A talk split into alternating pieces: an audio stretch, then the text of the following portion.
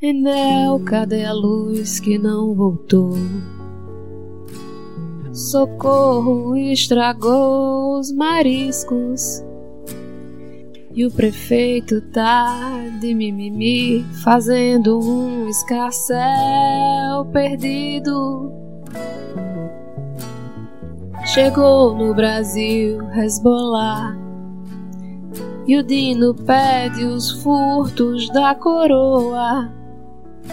Pelo Enem, o agro em prantos, porque nas questões verdade apregoa. Marreco chamou de Enem pra bulim gasolina. Dudu e Micheque querendo incentivar o gado atroz, pedindo golpe. Fungo seguiu na missão de barra tributária do Lula. Mas mesmo assim o Senado aprovou e segue veloz. Então o Fufuca segue com invenção. O segundo do ministério não é do esporte, não não deve ser prioridade. Vai ver, já fez natação. Ele é funcionário público, não é político padrão, mas trabalhou com a Haddad e vai Traub, meu irmão. O Congresso só me dá gastura, de olho nas vitórias do povo indígena atitude predatória, ressuscitando o marco temporal. E o milico não desceu, pois o sumiço de armas julgo, julgo de menos. Porque depois de tanto tempo aprendemos porque depois de tanto tempo aprendemos, milicos podem mais. E seguimos persistindo nos desejos que inteligências, inteligências na premiação. Se forem artificiais, não ganhem nenhum vintém.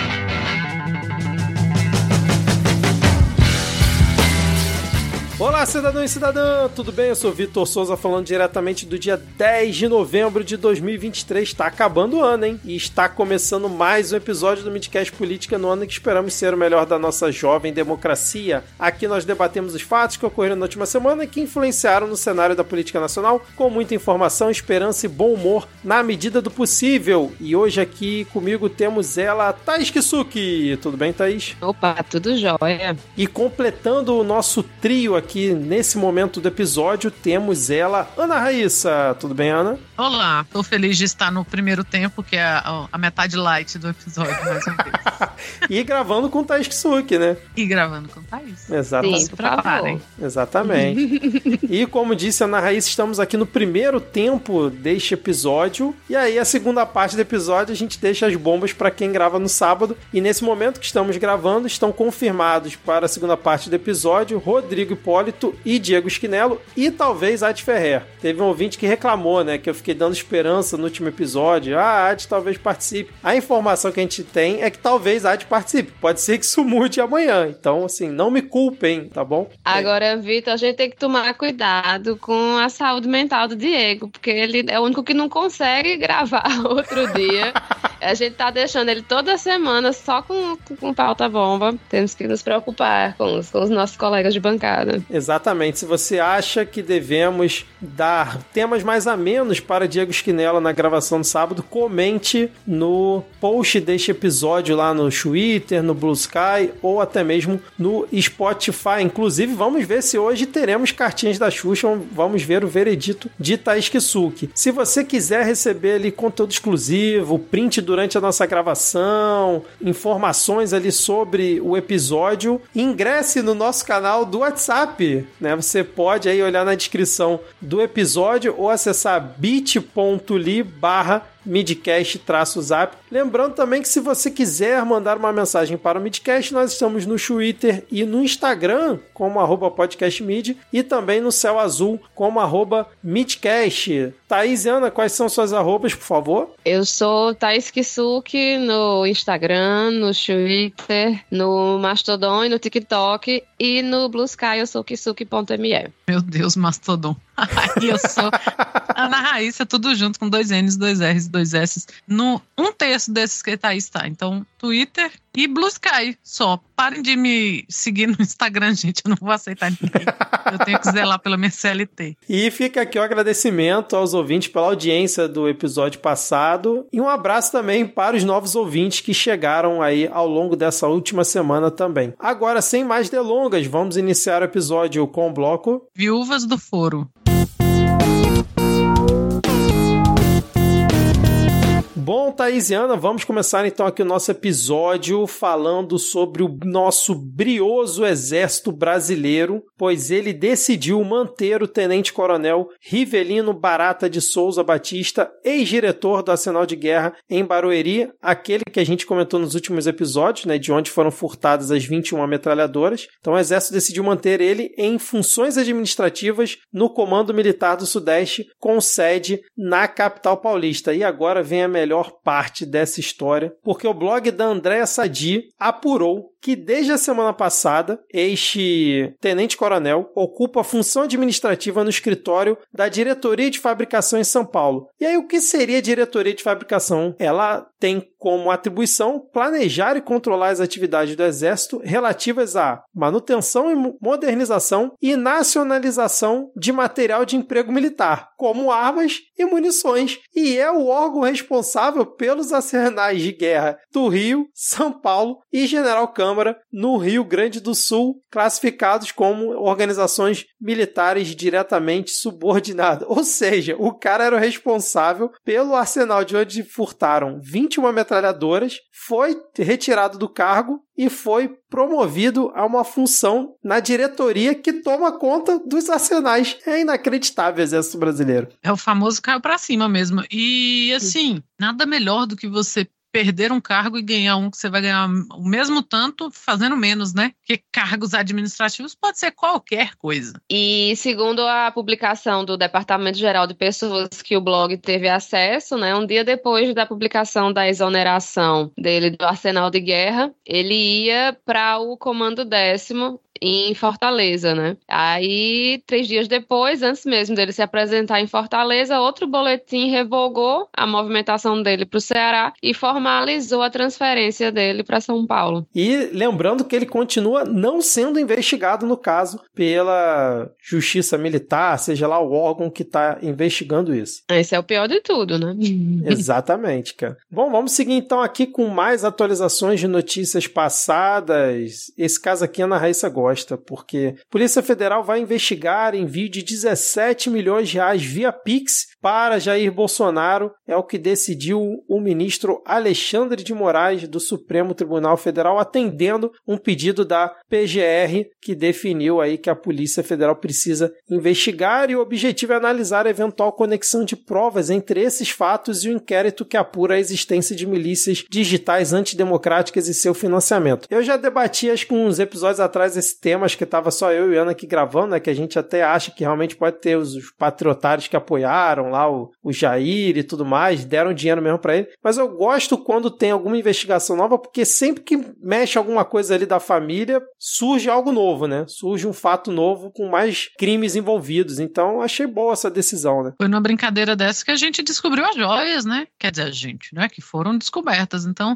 o que será que vem por aí? Pois é, e ele tava lá, né? Juntando Pix de doadores para pagar multas, mas fazendo harmonização facial. Então, assim, onde será que ele gastou esse dinheiro? Exatamente. Então, vamos ver aí se a PF, junto com o AF, companhia, conseguem identificar alguma coisa aí para trazer entretenimento para o jornalismo brasileiro e para os podcasts de política, né, que vivem dessas notícias também. Bom, vamos seguir aqui com mais uma atualização de notícia passada. Na verdade, ela é uma nova informação, né, sobre algo que a gente vem comentando já, sei lá, durante o ano inteiro, que é a delação do Cidinho, porque segundo ali a coluna do Aguirre Talento no UOL, o tenente-coronel Mauro Cid narrou em sua delação premiada que a ex-primeira-dama Michele e um dos filhos do ex-presidente, o deputado federal Eduardo Bolsonaro, faziam parte de um grupo de conselheiros radicais que incitava o então presidente Jair Bolsonaro a dar um golpe de Estado e não aceitar a derrota nas eleições do ano passado. De acordo com o relato de Cid, esse grupo costumava dizer que Bolsonaro tinha apoio da população e dos CACs para a tentativa de um golpe. Eu acho uma história completamente plausível, porque já inclusive falei em outros episódios aqui que para mim Michelle, ela é meio ali Claire Underwood ali do House of Cards, ela tá ali, né, com aquela cara boazinha, mas ela ajuda a maquinar as coisas por trás e o problema é saber se o Cid tem como provar isso, né? Porque a gente criou uma grande expectativa nessas delações, né? nessa delação, mas até agora, assim, de concreto que tenha mudado o curso das coisas, aparentemente a gente não viu muita coisa, né? E eu acho interessante tirar a Michelle dessa posição, que até hoje tem gente que fica assim, ah, mas que dó dela, né? Ai, com o marido assim. E Cara, quem é de Brasília sabe, não é dó, não. É de uma família de gente trambiqueira. Essa mulher tá aí porque ela quis. Ela armou pra tá aí. Ela não casou com ele por amor. Desculpa, vocês estão aí com dó de Michelle, sabe? Os filhos dele não odeiam a Michelle por razão nenhuma, porque aí a gente sabe, né? Teve aquela entrevista lá do 04 que ficou bem claro que o 04 não se sente nem da família, tadinho, outro filho da puta. Então, essa ideia de que ela seria uma coitada, de que, sabe, coitada nessa família, se tem, é Laurinha, porque ainda é menor de idade. Então, com certeza tinha, assim, que Eduardo queria um golpe, todos sabemos. Aliás, eu já falei daqui, aqui da teoria da minha mãe, de que Jair não acreditava que ia ser eleito, porque isso tudo era uma armação do, do Flávio. Ela apostava no Flávio. Então, é por aí, sacou? Não, não, não vem me dizer que eles não apoiavam, não. Mas se Michelle não queria estar tá aí nessa rabeira? Com certeza. Eu, aliás, acho que o casamento dela acabou porque ela, ele não deu golpe. Certeza. Quem é que ia querer um frouxo, né? Separe. Você tá me dizendo que acha que eles estão vivendo só de aparência, na Raíssa? E de uma péssima aparência, né? Dia pior. Todos os dois, cada dia pior. É verdade. Até ela que era bonitinha, né, menina? Era, menina, se acabou, viu? Mal vestida.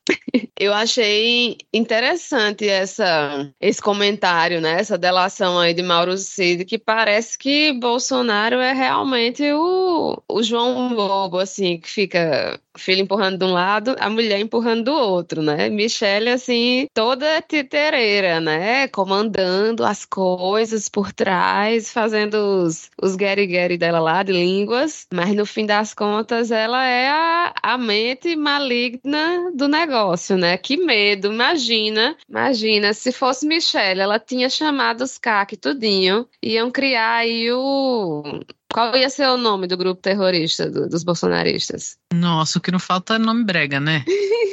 Eles iam arrumar um nome bem cafona. É, tem que ser uma parada assim meio belicista. Patriotas, né? É. Patriotas. É, patriotas do. Cristãos, patriotas de Deus, patriotas. Pronto, patriotas de Deus, fechou. É. Mais ou menos por aí mesmo, cara. Vamos ver como é que fica o desenrolar dessa delação, que a gente está recebendo a conta gotas, né, as informações, mas por enquanto o destino final que a gente espera para Jair e toda a sua turma ainda não aconteceu, né? Inclusive na segunda parte do episódio, né, o pessoal vai comentar aí sobre algumas movimentações que o ex-fungo presidencial tentou essa semana e novamente passou vergonha, né? Bom, vamos aqui para nossa próxima notícia. Eu confesso que eu fiquei feliz de ver a cara de Wassef numa notícia, porque o TJ de São Paulo negou o pedido do advogado Frederico Wassef e manteve a reparação que ele tem que pagar à jornalista Juliana Dalpiva do UOL. Né? A jornalista moveu uma ação civil por ter se sentido ameaçada e atacada em sua honra e imagem profissional pelo advogado em junho de 2021.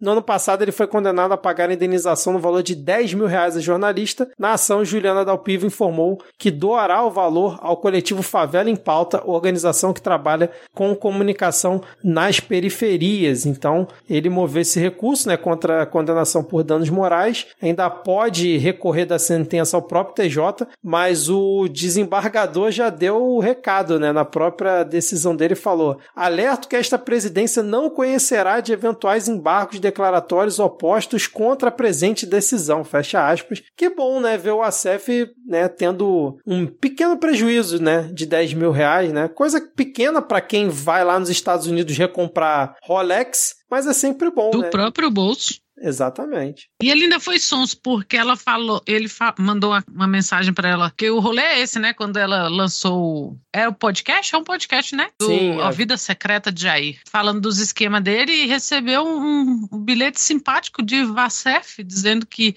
se fosse na China, você ia sumir e não ia achar seu corpo. E diz ele que isso não é ameaça. Pelo contrário, ele estava defendendo os jornalistas e a liberdade de imprensa. E criticando o comunismo. Então, é muito 1984, né? O cara fala uma coisa querendo dizer outra. E diz que vai recorrer até a última instância. Mas 10 mil pra ela é troco, como disse o Vitor. Quem vai nem sentir, faz esse pix aí rapidinho pra ela. Como diz o Medo e Delírio, né? O grande mal do ACF é amar demais o jornalismo brasileiro, né? Amarra demais a liberdade de imprensa. Exato. Inclusive, Juliana Dalpiva também teve outra boa notícia hoje, né? Porque ela foi indicada, tá como finalista do Jabuti com o livro dela, O Negócio do Jair, a história proibida do clã Bolsonaro. Então, duplamente feliz ela está essa semana. Exatamente. Inclusive, se der tempo, vamos falar sobre o prêmio Jabuti, sobre a polêmica que teve essa semana aqui, antes da gente finalizar esse nosso bloco mais pra frente, se der tempo. Bom, vamos seguir então com a nossa pauta. Agora, novas notícias, hein? Tivemos aí uma cena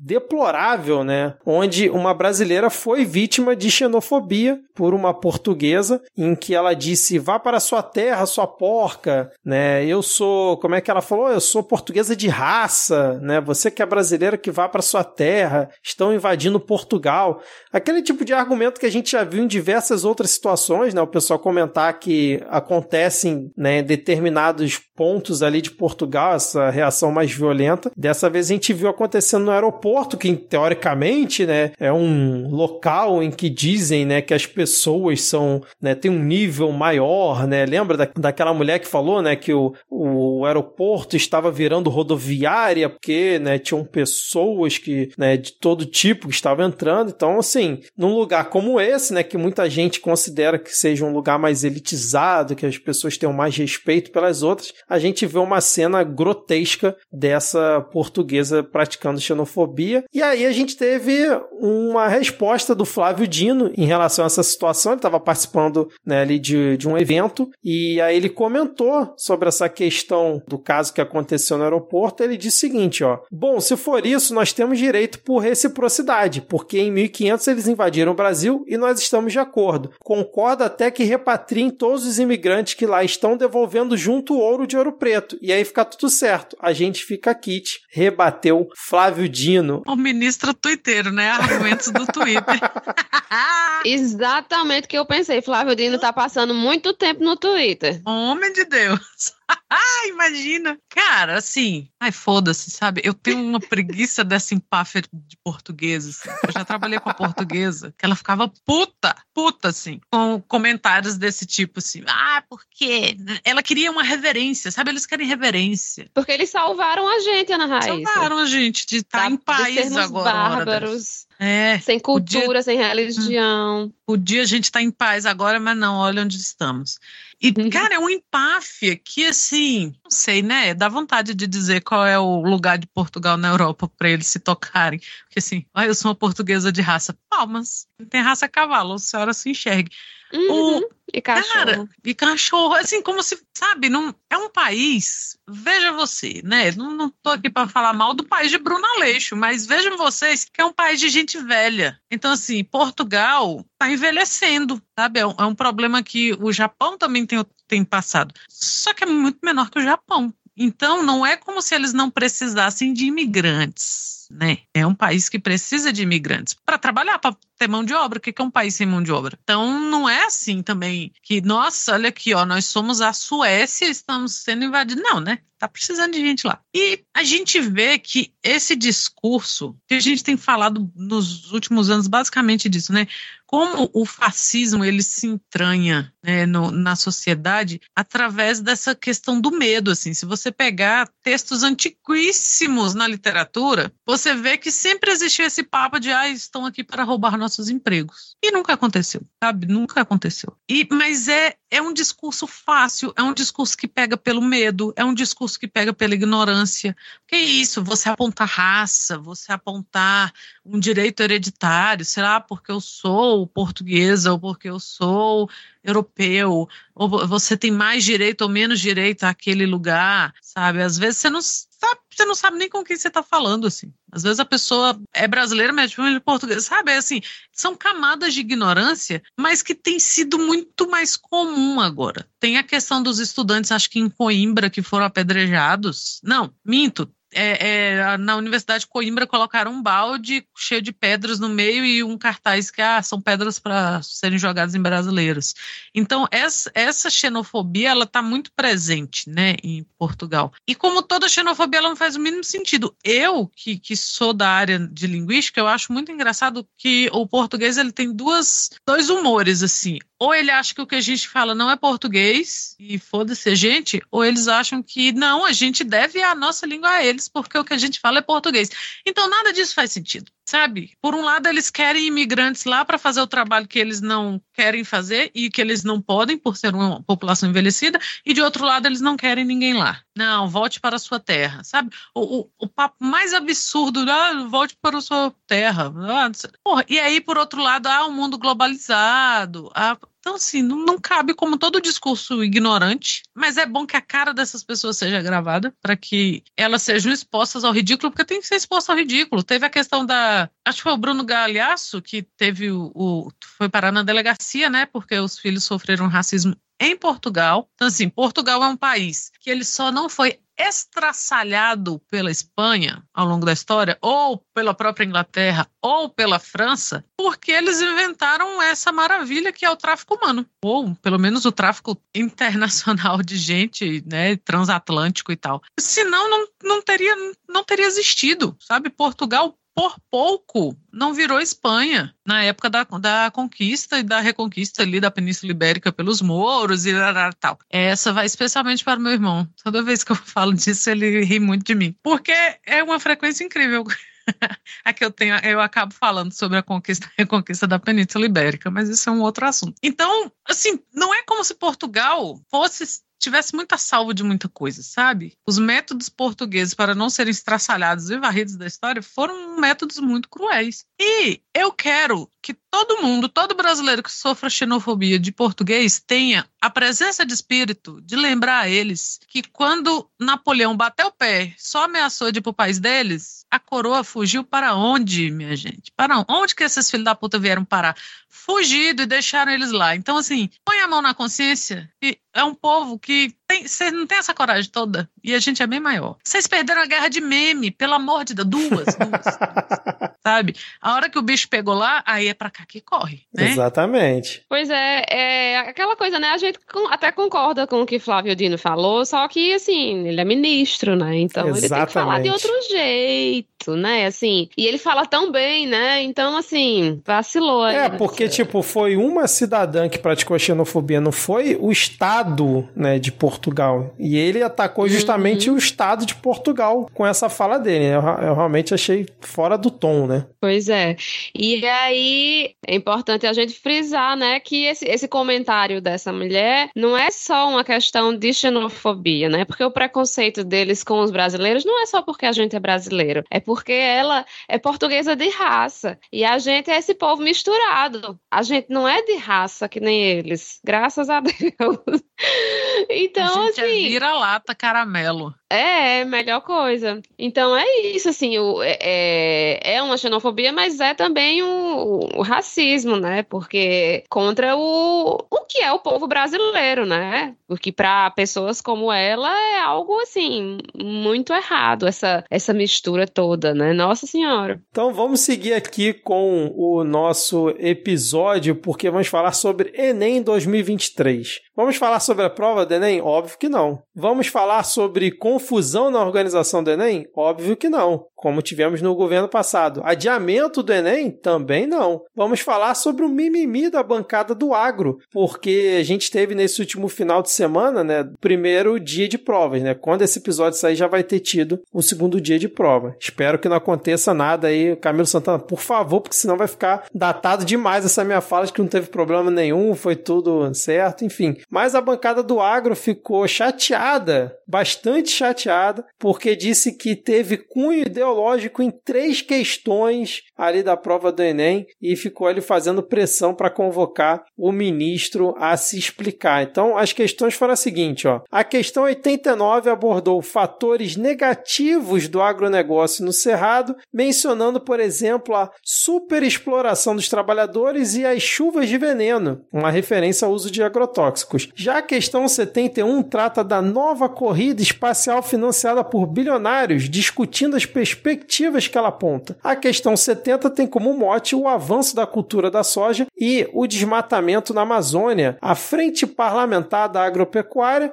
disse ainda que as questões têm cunho ideológico e foram elaboradas sem critério científico ou acadêmico. E aí eu gostei muito que o presidente do INEP disse que o estudante não precisa concordar com os temas, ele tem que analisar e avaliar, saber interpretar né, aquela questão. E ele também disse que os professores né, que foram contratados para fazer essas provas do Enem 2023, eles foram selecionados durante um edital de 2020 que foi no governo Bolsonaro. Ora, vejam você. Então a gente tem essa situação dessas três questões que incomodaram ali a muito sentimental, né, bancada do agro, né, a frente parlamentar da agropecuária. E aí, como é que vocês viram essa situação? E já emendo aqui com aquele belo tweet do Marreco, vocês devem ter visto, ouvinte também, onde ele escreveu: Tenho pena dos estudantes brasileiros, a prova do Enem com N no final com N, além de abusar da doutrina ideológica, é confusa e mal redigida? Qual é o problema em formular questões e respostas de forma clara, direta e objetiva? Sobre o incômodo do agro, ouvinte, por favor, abaixe o volume, porque eu só tenho um comentário. Yeah! Sinto muito, meu filho, porque as questões estão erradas, falaram alguma mentira. Dessa prova todinha, vocês estão chiando por causa de três questões, pelo amor de Deus, né? Sobre o, o comentário do Marreco, né, da prova do ensino médio. Qual o problema em formular questões e respostas de forma clara, direta e objetiva? Sinto muito, Marreco, se o Enem é muito difícil para você. Enem. Cara, assim, para mim a cereja do bolo foi essa fala, né, do presidente do, do INEP de que não, então, isso, essas perguntas foram selecionadas em 2020, né, da puta. E é aquele caso do ideologia sempre é do outro, né? Porque se a gente tivesse assim, o agro alimenta o Brasil, porque o Brasil, ninguém passa fome por causa do agro, ou qualquer pataquada mentirosa dessa, aí não ia ser ideológico, porque ideologia é sempre a do outro. A minha não, é igual sotaque, ideologia é igual sotaque, eu não tenho, quem tem é o outro. Não importa de onde o outro seja. Então, assim, por favor, o marreco a gente já... Oh, meu Deus. Tá lá dentro. Oh, vergonha. E a gente já comentou em algum episódio para trás, assim, longe de nós, né? Não é uma desconfiança com o processo seletivo. Pra... Mas como que esse homem passou numa prova para juiz? Por Deus, assim, achar a prova do Enem mal redigida, sabe? Eu não tô nem falando do Enem com N, que isso aí é, é só ele sendo ele. Só uma terça-feira naquele tweet, Twitter dele. Mas assim, este homem, gente, vocês lembram quando a gente lia as coisas de Sérgio Miro na época que Lula estava preso? É um homem que não consegue concatenar uma frase por escrito, nem, por fal nem falado, né? Porque ele veio do macaco que é um animal analfabeto. Assim, como que esse homem.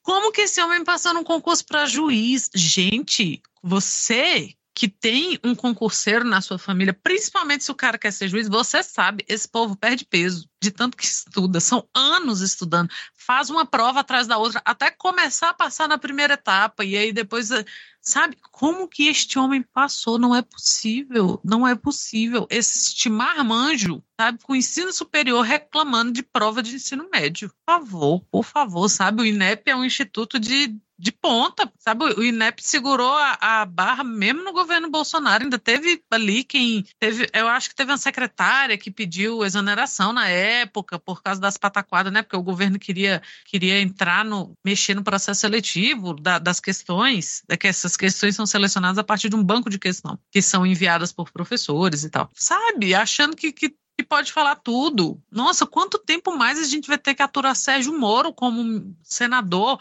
Sabe, meu maior pesadelo é esse homem ser um senador eterno. Sabe, um Sarney aí, tá com 130 anos e tá ali. Não é possível. Mas assim, pelo menos ele proporciona algumas risadas pra gente. Isso aí a gente é, não pode negar. Eu acho muito Ao curioso. Ao contrário do patético, que só, só fazia a gente passar raiva, né? Exatamente. E só mais um comentário sobre a o agro, que eles se incomodaram, né? Que, porque, assim, na verdade, o, o, Enem é uma prova que fala muito sobre os problemas do Brasil, né? O agro quer o quê? Que o Enem faça propaganda deles, falar como eles são lindos e maravilhosos. Por favor, esse povo tá muito, muito mimado. É que nem artista, tem que ficar chalerando eles o tempo todo. É, não, só falta de falar, não, pô, podia ter uma questão assim, segundo o comercial da Rede Globo, o agro é pop? É. Então, discorra é. sobre, pô, pelo amor de Deus, né, cara? Então, assim, pera lá, tá chega, chega de frescura e de mimimi, vão ficar chorando até quando, né? Uhum. Bom, vamos seguir aqui para mais um tópico, porque apesar de não termos aqui nenhum especialista em economia, vamos tentar comentar um pouco sobre a aprovação da reforma tributária no Senado, uma aprovação que muitos estão considerando histórica, né? Pois é, a reforma tributária já aguardada há décadas aqui no Brasil. Quem é mais à esquerda não está considerando considerando nada histórico, está falando que essa é uma, continua sendo uma reforma neoliberal e tudo mais. Mas a questão é que foi aprovada a reforma e agora o texto vai retornar para a Câmara porque tiveram alterações do que havia sido aprovado por lá. Então, assim, eu vou tentar fazer um pequeno resumo aqui dos principais pontos, aí depois a gente comenta alguma coisa. Então, assim, a ideia na reforma, né, do jeito que foi aprovada, é substituir cinco tributos pelo famoso IVA, que eles estão chamando de IVA dual, porque vão, vão ser dois IVAs, um a nível federal, que vai juntar ali o PIS, COFINS e IPI, e o outro a nível estadual e municipal, que vai juntar ali o ICMS e o ISS. Então, por exemplo, quando o comerciante for lá comprar um sapato na fábrica, ele vai pagar somente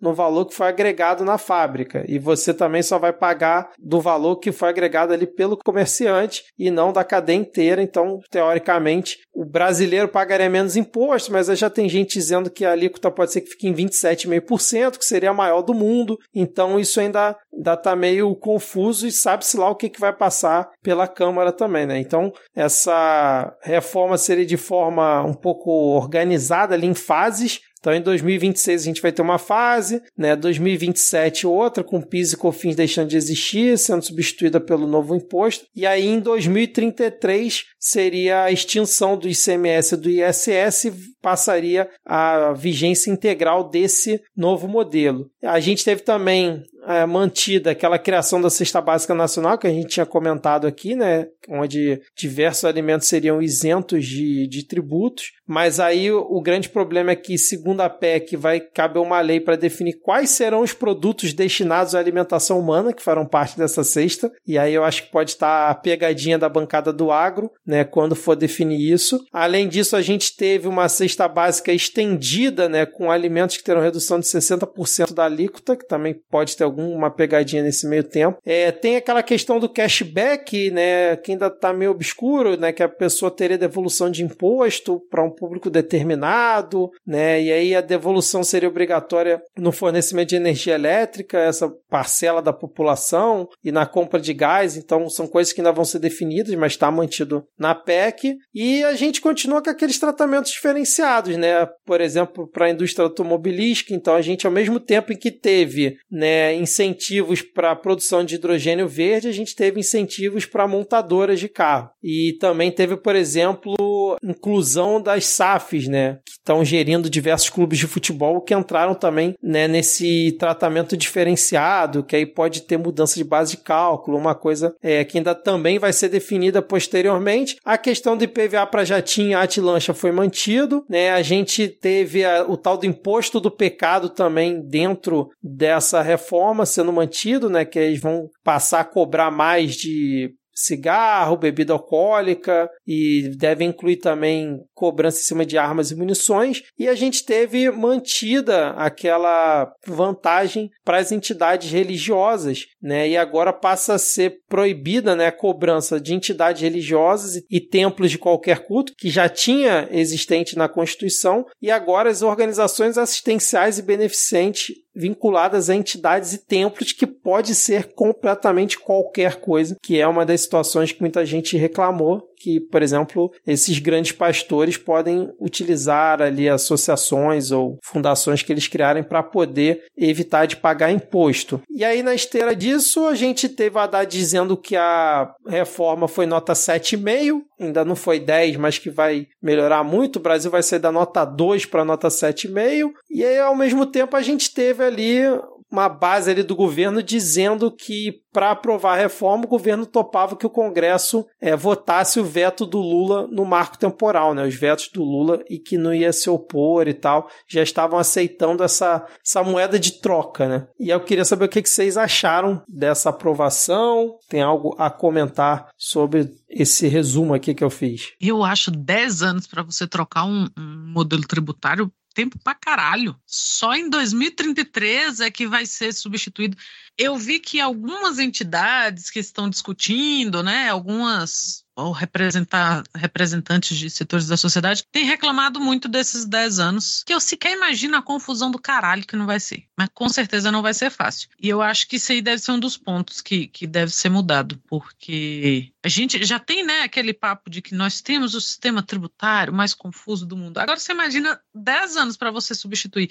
E a gente sabe quanto que um país pode mudar em 10 anos, né? Ao sabor aí das, da política e das eleições e tal. Então, é, eu acho meio. Não sei o que vai ser feito. A minha visão de leiga é que realmente uma forçada aí para ser mais rápido é, seria mais benéfica. É, eu não sei, mas a promessa né, é de que se barateie serviços, principalmente cesta básica, principalmente transporte, né, que a gente tenha, que são, são coisas muito encarecidas no Brasil e que a qualidade não acompanha. Então, eu, assim como todo mundo, estou sempre na. Embora eu não acho que imposto é roubo, estou sempre na, na esperança de pagar menos. Então, por favor. E me preocupa essa, essa mudança aí de, ah, então, ó, se votar o veto ali do, do marco temporal, ou então o que fizer, a gente aprova, se tomar lá da cá. Por mais que assim, assim que, que, se faça política, eu acho muito perigoso qualquer, qualquer tomar lá da cá que se faça com esse Congresso. Podre, né? Mas que saída a gente tem se a cada eleição a gente tem o Congresso mais conservador da história do país? Porque isso já deve ser o quarto ou quinto congresso mais conservador. Se a gente contar que a gente tem 30 anos de democracia, são todos os congressos, né? Então, todo, todas as constituições de deputados e, e, e, senadores eleitos. Então, assim, a gente fica naquela, a gente, população fica naquela ali, né? Esperando, tentando entender, tentando ver o que que muda pra gente, o que que muda no nosso consumo, o que que muda na nossa vida prática e o que que é que alma é que a gente está vendendo, né? Para essas coisas acontecerem. E essa, essa coisa né, do, do marco temporal poder estar sendo considerado como uma moeda de troca, né, é, um, é muito caro, né? Porque não é, tipo, você trocar um ministério, tirar uma mulher do ministério, é uma merda, mas não tem as consequências tão graves quanto você abrir mão dessa questão do marco temporal, né? Então é realmente é algo muito, enfim, né? Foi uma, uma conversa entre quem? Uma conversa entre Jacques Wagner, Rui Costa e Alexandre Padilha, que aparentemente saiu essa, essa ideia, né? Nossa, e se o marco temporal?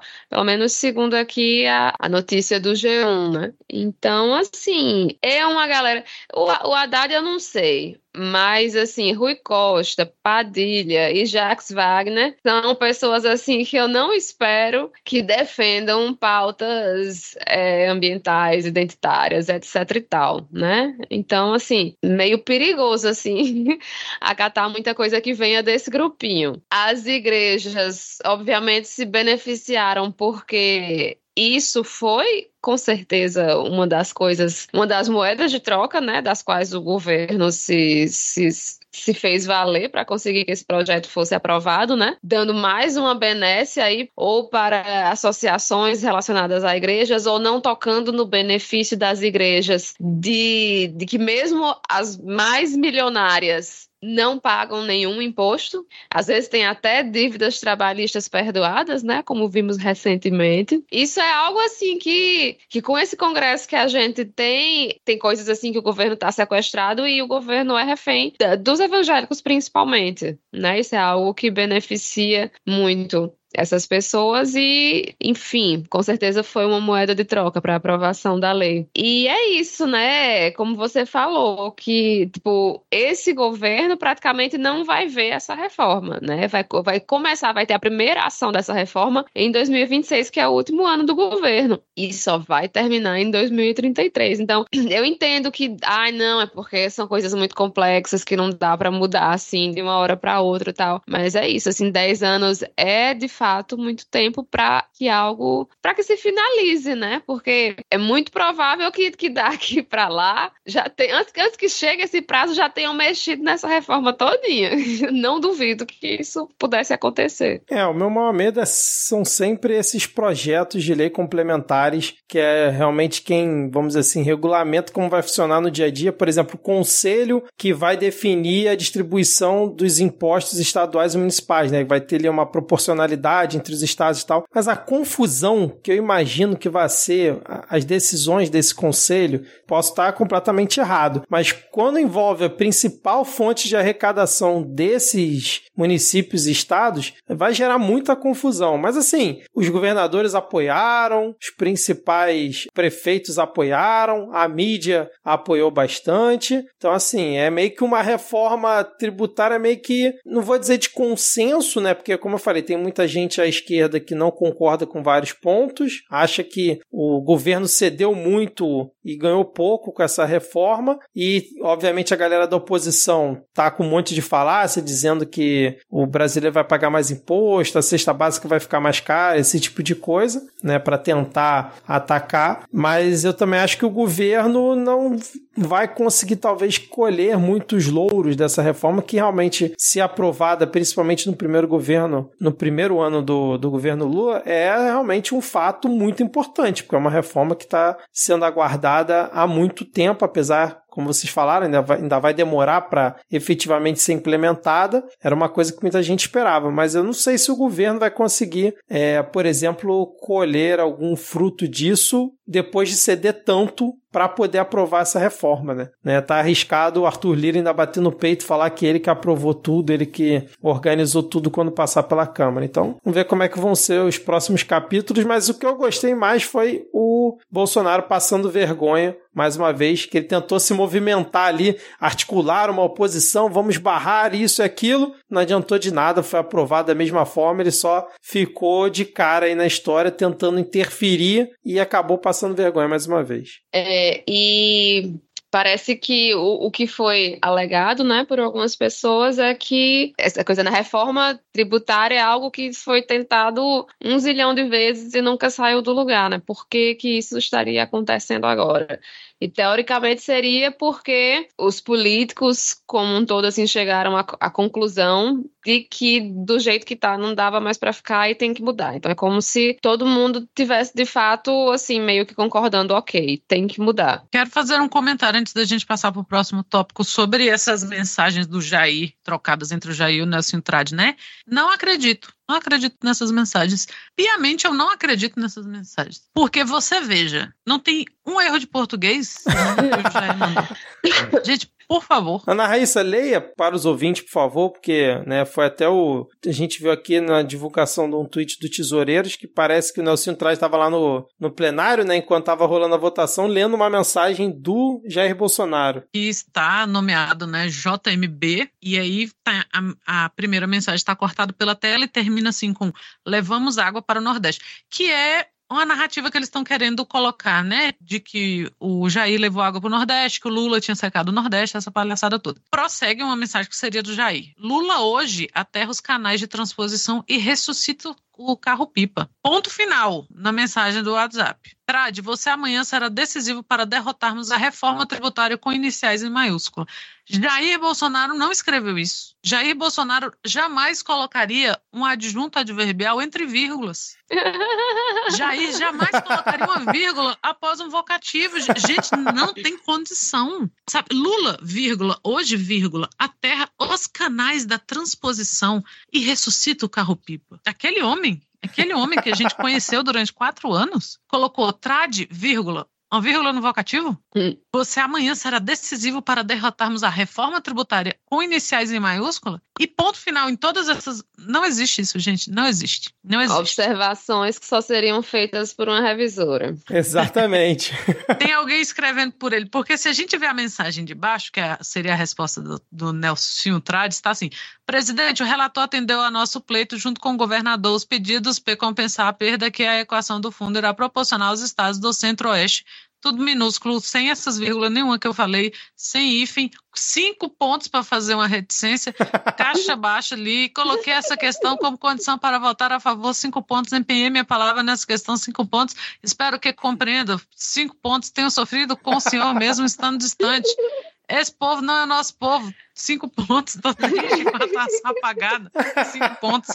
Não vejo a hora da gente voltar. Ainda, ainda rolou um, pedido aí de hum, volta. Hum. Não vejo a hora da gente voltar. Abraços. Aí, abraços, ele escreveu ABCS. E obrigado pela atenção e consideração. Essa mensagem eu acredito. Agora, essa ser, né? anterior. Né? Jair? Nunca. O Jair, se fosse alguém escrevendo por ele, ele não teria concatenado essas ideias. Porque na do trad você vê a confusão. O cara fala de tudo, pede para voltar, manda cinco pontos. cinco pontos, reticências longuíssimas. Não sabe, é um, ele fala como ele escreve. Agora, vem me dizer que Jair é um cara sensato, coerente e centrado, temperado bastante para mandar uhum. frases curtas com sujeito, verbo, objeto, adjunta adverbial, começando com maiúsculo e terminando com ponto final. Ah, gente, eu tenho 13 anos de profissão. Sabe? Isso, isso que é uma fake news. Não existe. Quero saber quem mandou essa mensagem aí. Eu já sei, Ana. Eu já quem? sei. Sabe quem foi que escreveu essa mensagem? Quem? Foi o chat GPT. e aí a gente já pula para nossa próxima pauta, a última pauta dessa sexta-feira. Que gancho, Thaís. Parabéns. Obrigada, obrigada. que é o quê? Nós do meio artístico, literário, de ilustração e etc, passamos o dia de hoje em polvo rosa. Por quê? Por quê? Porque o livro Frankenstein do Clube de Literatura Clássica estava entre os finalistas do prêmio Jabuti, que é o maior prêmio de, de, do livro, da literatura, da leitura do nosso país, na categoria ilustração. Então, é, o que, que aconteceu, né? Os artistas ficaram revoltados que uma obra produzida com inteligência artificial fosse finalista do mais, mais conceituado prêmio literário do país. Um prêmio cuja inscrição não é barata, diga-se de passagem, é bem caro se inscrever no prêmio Jabuti. Então, é, os artistas começaram a se mobilizar, né, fazer abaixo assinado. Eu nem sei quantos quantas pessoas assinaram. Sei que muitas pessoas assinaram, eu inclusive assinei também. E no fim do dia de hoje foi anunciado que a obra tinha sido desclassificada. Então, por que que a gente está trazendo essa notícia para cá? Ah, é porque nós somos ludistas e queremos destruir a máquina. Não, não é por isso. É porque essa é uma discussão, essa questão do uso da inteligência artificial tem sido algo muito falado nesse meio criativo como um todo, né? Pessoal que escreve, é, pessoal e, e, a gente assim dessa área específica da ilustração, da animação, que é uma área que, que não é fácil assim se viver disso, né? De, de ilustração, de, enfim, é uma área assim que tem pouco organizada de modo geral, né? Enquanto sindicatos e coisas do tipo, essa coisa da inteligência artificial é algo que a gente tem visto com muito né? A gente viu agora o que aconteceu em Hollywood, né? A, a, as greves que têm acontecido justamente por causa desses usos de tecnologias que vão acabar precarizando o nosso trabalho. Então, essa discussão sobre inteligência artificial é uma discussão sobre precarização do trabalho e como nós, enquanto artistas, temos que nos organizar para garantir os nossos direitos. E o artista que usou a inteligência artificial estava se valendo né, do, da mobilização pra fazer deboche. Uhum. Ele adorava ver as pessoas esperneando. Quem está esperneando agora, bitch? Né? ah, porque ele adorava ver as pessoas esperneando e tal. E assim, não é impossível que a, gente tenha falado de literatura, eu tenha falado de literatura com alguém nos últimos dois anos e a pessoa não tenha me visto falar mal dessa editora. Uhum. É uma editora que começou como um clube do livro, é voltado à literatura clássica. Eles são bolsonaristas, não é isso? Sim. Uhum. É uma ótima ideia quando você não sabe que eles são muito olavistas, assim, de, de dos fundadores terem sido alunos do Olavo. Blá, blá. E, assim, a gente sabe, né? Rodrigo já trouxe um pouco dessa discussão aqui de como o fascista adora um clássico. Hum. Né? Então tem essa discussão aí, porque, né? Clube de literatura clássica. E aí eles, essa, esse clube de literatura começou com essa, com essa visão, né? Com esse recorte de só ser livro clássico e eles começaram a produzir os próprios livros. Então, acho que até a, a tradução é original. No caso do Frankenstein, né? Que é um livro que tem 200 anos já. Então ele tem algumas traduções já para o português português. Então a tradução foi feita especialmente para essa edição, a ilustração e tal. E é um, um jeito do, do, Clube do Livro em geral, né, chamar atenção, assim, de você ter suas, sua própria publicação. Isso é uma coisa mais exclusiva. Então, assim, todo mundo que já chegou para mim e, e, perguntou: ah, o que, é que você acha? Não. Minha resposta é simplesmente não, porque não. E, visto por esse lado, eu acho que eles não deveriam nem concorrer. Se você entra em qualquer. Não acho, acho que mesmo, não tinha, não tinha. Tá na hora de golpista parar de, de ser, de ser, sabe, levado na manha. Não tem que ser levado na manha. São golpistas. Você vai nas redes sociais das pessoas, inclusive desse ilustrador, e tem referências ao fascismo, sabe? Tem, tem pedido que se feche o STF. Tem, não devia nem estar nem tá participando. Por isso, sabe? É o Brasil paralelo dos livros. Uhum. Eles só têm mais qualidade que isso porque não são eles que escrevem os livros. Uhum. E visto pelo lado da ilustração, assim, péssima, péssima, pelo amor de Deus. Aí o André Dame, meu pai, meu Deus, foi lá falar que ele foi um dos que votou a favor, mas ele não sabia que era feito com, a, com auxílio de inteligência artificial. E tá na hora de saber. A gente não pode deixar passar. Ah, eu não gosto, então eu vou fingir que não, não, não acontece. Uhum. Acontece. E assim, tétrica, uma capa horrorosa, uma capa feia. Não é porque é feito por inteligência artificial, sabe? Uma coisa muito da. Enfim. É, e não, não tem, cara, a gente tem que, tem que ficar de olho o que, que a gente está consumindo, né? Eu já falei que eu não gosto dessa palavra para quando se fala de arte e tal, mas é. O que, que eu estou comprando? Para onde está indo? O meu suado dinheiro num livro caríssimo, que é um livro caro, é, é livro de capa dura, geralmente é mais caro. Um livro que tem uma tradução exclusiva para aquele clube. É uma coisa mais mais cara. Para vista, para bolsonarista, com, com quem que eu vou trocar ideias sobre isso, sabe? Não, não dá pra gente fechar os olhos para isso. Não dá pra gente, ah, mas eu gosto de literatura clássica. Não estamos falando que não é para gostar, pelo contrário. Mas assim, né, para onde que tá indo dinheiro? E aí ele deu esse chilique aí primeiro falando que adorava ver os outros esperneando, e agora quem deve estar tá esperneando é ele. E o, o Jabuti já tirou mais, pelo menos mais duas obras entre os finalistas, que são duas HQs. Por quê? Assim como muita premiação, o Jabuti preza pelo ineditismo, né? Que foi o caso da premiação da Companhia das Letras esse ano, que a Companhia das Letras perdeu a premiação lá de São Paulo, né? Porque não enviou uma etapa lá de, da, da inscrição. Então, a obra tem que ser inédita. E o que, que aconteceu com esses outros dois livros? Eles já tinham sido publicados por outra editora e um deles, inclusive, já tinha sido finalista da Jabuti. Gente, ô gente, pelo amor de Deus, não trabalhem assim. A internet está de olho, sabe? Um prêmio da importância do Jabuti cair numa dessa. E aí, né, a, a gente abriu os olhos, o que o Thaís falou, é caríssimo para se inscrever. Caríssimo. Eu acompanhei mais ou menos o processo do Lucas, né, ano passado, que ele foi a Plutão, que era editora dele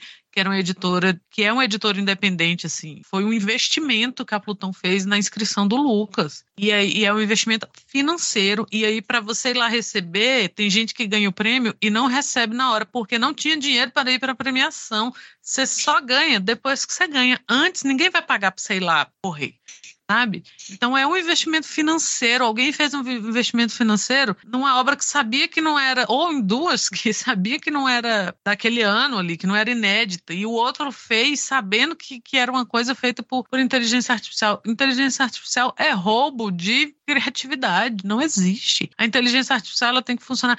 Que é a questão do trabalho, né? É o que Thais falou, não é ludismo, mas assim, a inteligência artificial ela tem que servir, assim como toda tecnologia, para nos livrar de trabalhos maçantes, de trabalho, uhum. sabe, o trabalho intelectual, o trabalho, sabe, artístico, o trabalho intelectual, é isso, é isso que vai empoderar o ser humano, é isso que vai fazer a gente sabe? Evoluir como sociedade. Não é eu quero que a inteligência artificial lave minha louça, eu quero que a uhum. inteligência artificial lave a minha roupa sem encher de bolinha. Eu quero uhum. que o, uhum. o, robô limpe meu chão. Eu não quero que ele revise os textos que eu quero que eu tenho que revisar. Eu não quero que ele traduza os textos, eu não quero que ele desenhe as HQs. Eu quero que ele faça o serviço que me livre desse fardo que é a vida prática e, sabe, me deixa fruir, me deixa compor paródias sabe? Gravar podcasts. Eu não quero ouvir um podcast gravado por inteligência artificial. Então uhum.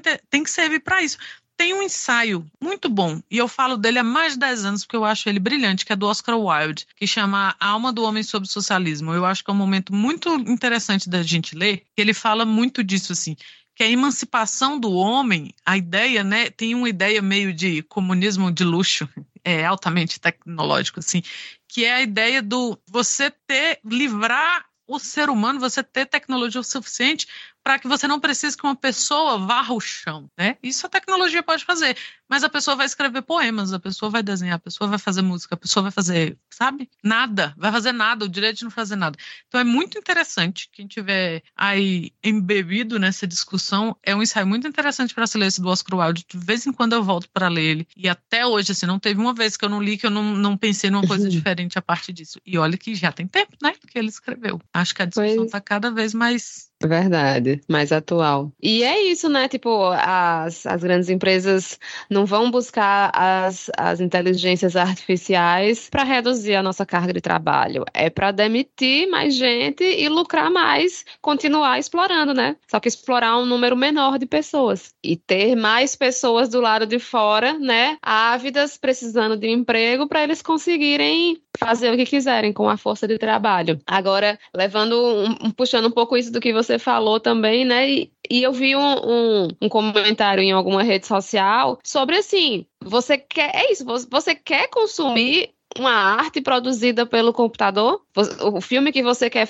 assistir, o, os atores, tipo assim, é, os atores que você quer ver lá passando a, a, emoção, você quer ver, é, você gostou, você achou massa mesmo ver é, Maria Rita com, com Elis Regina dirigindo a Kombi, saca? Tu achou massa aquilo? Isso é algo que a gente tem discutido muito, assim, pô, eu lá nos grupos de quadrinistas não aguento mais o tanto que a gente fala sobre inteligência artificial, mas tem que falar, a gente tem que gastar esse assunto para encontrar as soluções. Infelizmente, a gente está num, num momento de mudança e a gente tem que estar tá organizado, tem que estar tá preparado para não ser atropelado, assim, totalmente atropelado. É, inclusive, isso me lembra um pouquinho a discussão do que foi a pop art, né? Que era aquela coisa assim, ah, você virar um, um mictório, um mijador de, de cabeça para baixo é arte, não é? Essa latinha aqui é arte, não é? São discussões que valem a pena ser discutidas, mas até a, a pop art foi pensada por um ser humano. Um ser humano que queria, que, que não, não criou aquilo porque é, ele queria ter menos trabalho ou não, criou aquilo para fazer a gente pensar, né? Pensar sobre, sobre a arte, sobre a produção artística.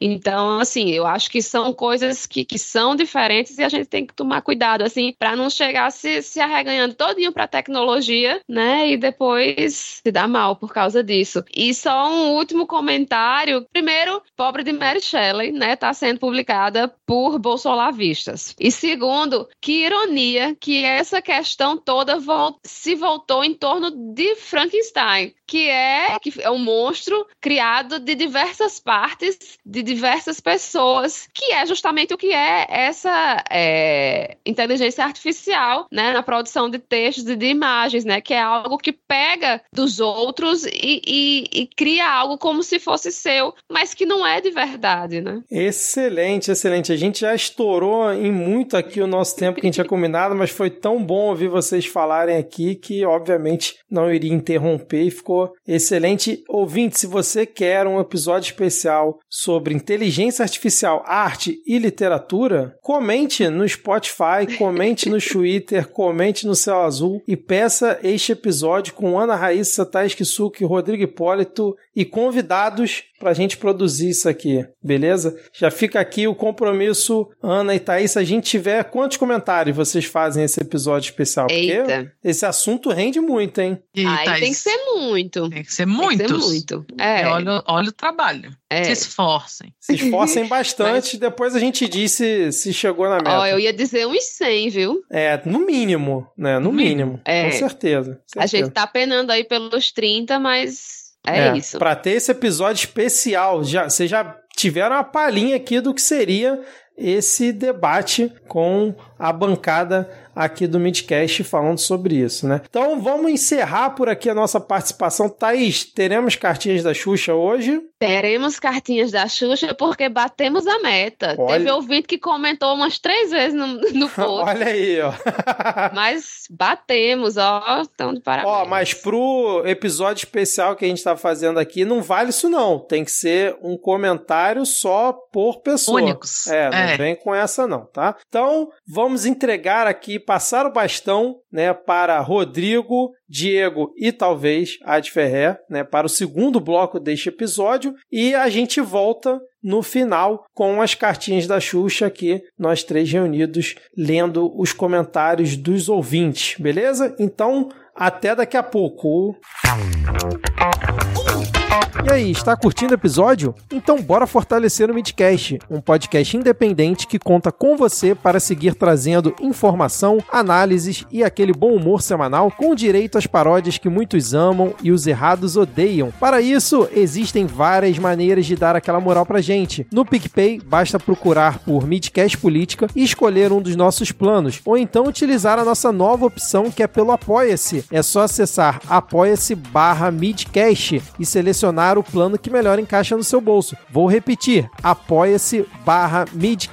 Se você já nos apoia no Padrim, pedimos gentilmente que migre para o Apoia-se, que também oferece as mesmas formas de pagamento. Ah, e tem o Pix também. A nossa chave é podcastmid.gmail.com. Se puder, ativa o Pix recorrente e bora juntos todo mês. O seu apoio é crucial para a continuidade do Midcast Política. Aos que já nos apoiam, nosso muito obrigado. Valeu!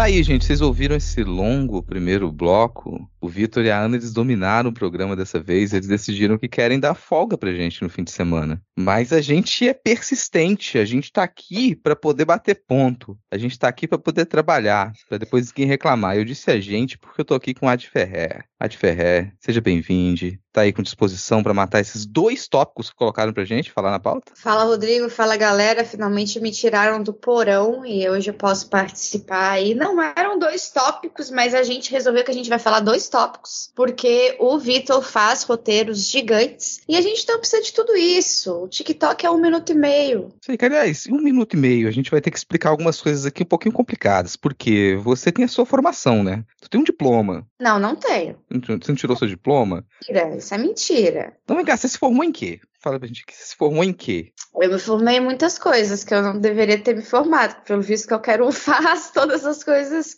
que eu tenho formação. Mas eu, eu tenho bacharelado em jornalismo, especialização em relações internacionais e cinema e produção audiovisual. Essa especialização em relações internacionais. Não, jornalismo não conta pra nada. Jornalismo esquece. Jornalismo tá em decadência, jornalismo lixo, né? Mas essa formação em relações internacionais, eu acho que nos últimos tempos ela não tem sido muito útil, né? Porque, assim, a realidade tem atropelado a, a área de relações internacionais. E hoje a gente tem uma notícia para comentar que a gente se esforçou muito para entender. A gente procurou referências, a gente tava lá lendo os fios do xadrez verbal e ouvindo Petit Jornal e nada, cara. A gente continuou sem entender. Então, dentro das atualizações aqui do conflito é, Israel na faixa de Gaza, né, a invasão de Israel na faixa de Gaza, a gente vai ter que comentar uma descoberta de uma célula terrorista prestes a cometer atentados contra a comunidade judaica no Brasil, uma célula do Hezbollah, que é um grupo militar, um grupo considerado como grupo terrorista por diversos países e que está sediado no Líbano com grande apoio do Irã e do Catar, né? Então, esse grupo ele tem células e se espalha pelo mundo, não só no Brasil. Estão espalhados, se a gente resolver se esforçar, a gente encontra. E a inteligência de diversos países sabe disso. Então vamos ser inocentes de que é uma coisa que ninguém sabe, que eles estão por aí. Mas essa semana a gente teve a prisão de alguns elementos brasileiros que foram cooptados pelo Hezbollah e supostamente, a partir de informações da inteligência de Israel e da inteligência dos Estados Unidos, eles estavam prestes a cometer atentados no Brasil contra grupos de judeus.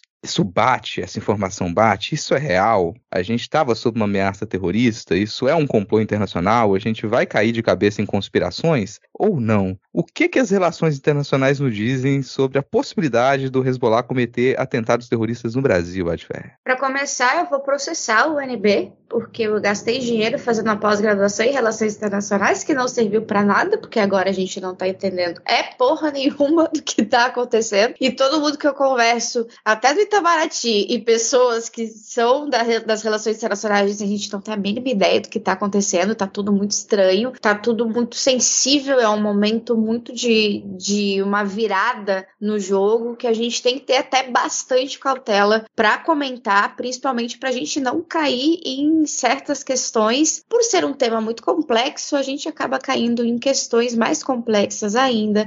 Isso vira um bolo que ninguém consegue terminar a discussão. Mas a gente está aí há um mês já nesse conflito entre Israel e Hamas, né? E tudo isso começou naquele dia 7 de outubro, que foi emblemático porque teria sido um ataque do Hamas contra uma rave, mais de mil pessoas morreram, etc., incluindo brasileiros. Essa semana, no entanto, a gente viu imagens que seriam de helicópteros do exército de Israel atirando nas pessoas da rave. Então, como numa guerra a primeira coisa que morre é a verdade, toda vez que a gente recebe uma informação, a gente tem que receber ela com um pouquinho de, de cuidado e crítica. Um outro exemplo é essa questão dos terroristas do Hezbollah, dos supostos terroristas do Hezbollah que estariam articulando um atentado no Brasil contra prédios judaicos. Para começar, você falou brilhantemente que eles são bancados pelo Irã e eles